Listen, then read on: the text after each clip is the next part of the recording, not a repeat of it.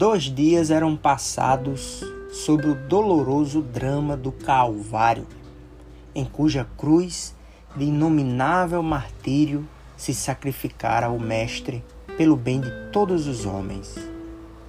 Penosa situação de dúvida reinava dentro da pequena comunidade dos discípulos. Quase todos haviam vacilado na hora extrema. O raciocínio frágil do homem lutava por compreender a finalidade daquele sacrifício. Não era Jesus, o poderoso Filho de Deus, que consolara os tristes, ressuscitara mortos, sarara enfermos de doenças incuráveis?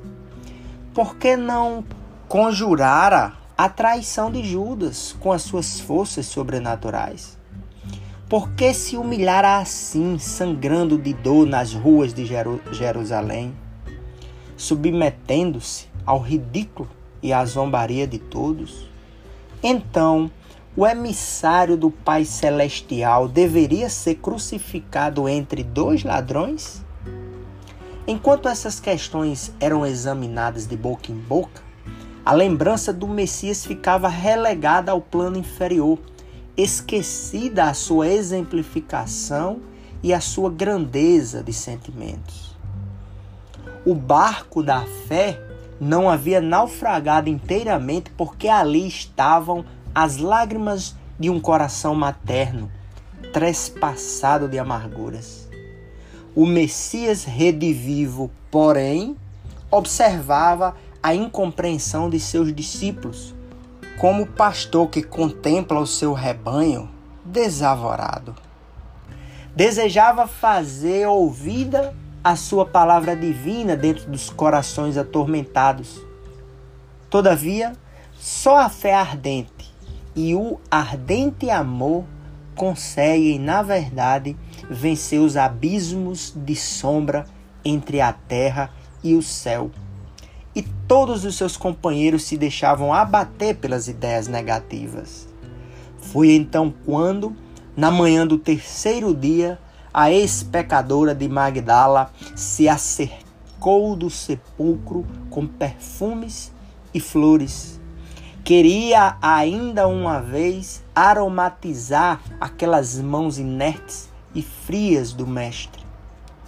Queria uma vez mais contemplar o adorado pastor para cobri-lo com o pranto do seu amor purificado e ardoroso. No seu coração estava aquela fé radiosa e pura que o Senhor lhe ensinara, e, sobretudo, aquela dedicação divina com que pudera renunciar todas as paixões que a seduziam no mundo. Maria de Madalena ia ao túmulo com amor, e só o amor pode realizar os milagres supremos. Estupefata por não encontrar o corpo, já se retirava entristecida para dar ciência do que verificar aos companheiros. Quando então uma voz carinhosa e meiga exclamou brandamente aos seus ouvidos: Maria!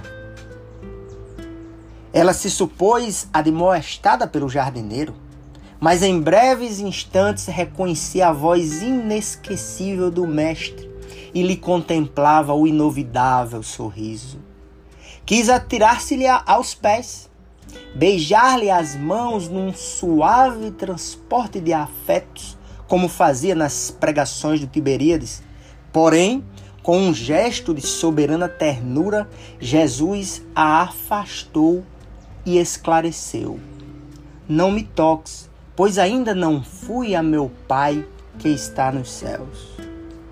Instintivamente, Madalena se ajoelhou e recebeu o olhar do Mestre num transbordamento de alegria, de inescindível ventura. Era a promessa de Jesus que se cumpria. A realidade da ressurreição era a essência divina que daria eternidade ao cristianismo. A mensagem da alegria ressoou então na comunidade inteira. Jesus ressuscitara, o evangelho era a verdade imutável.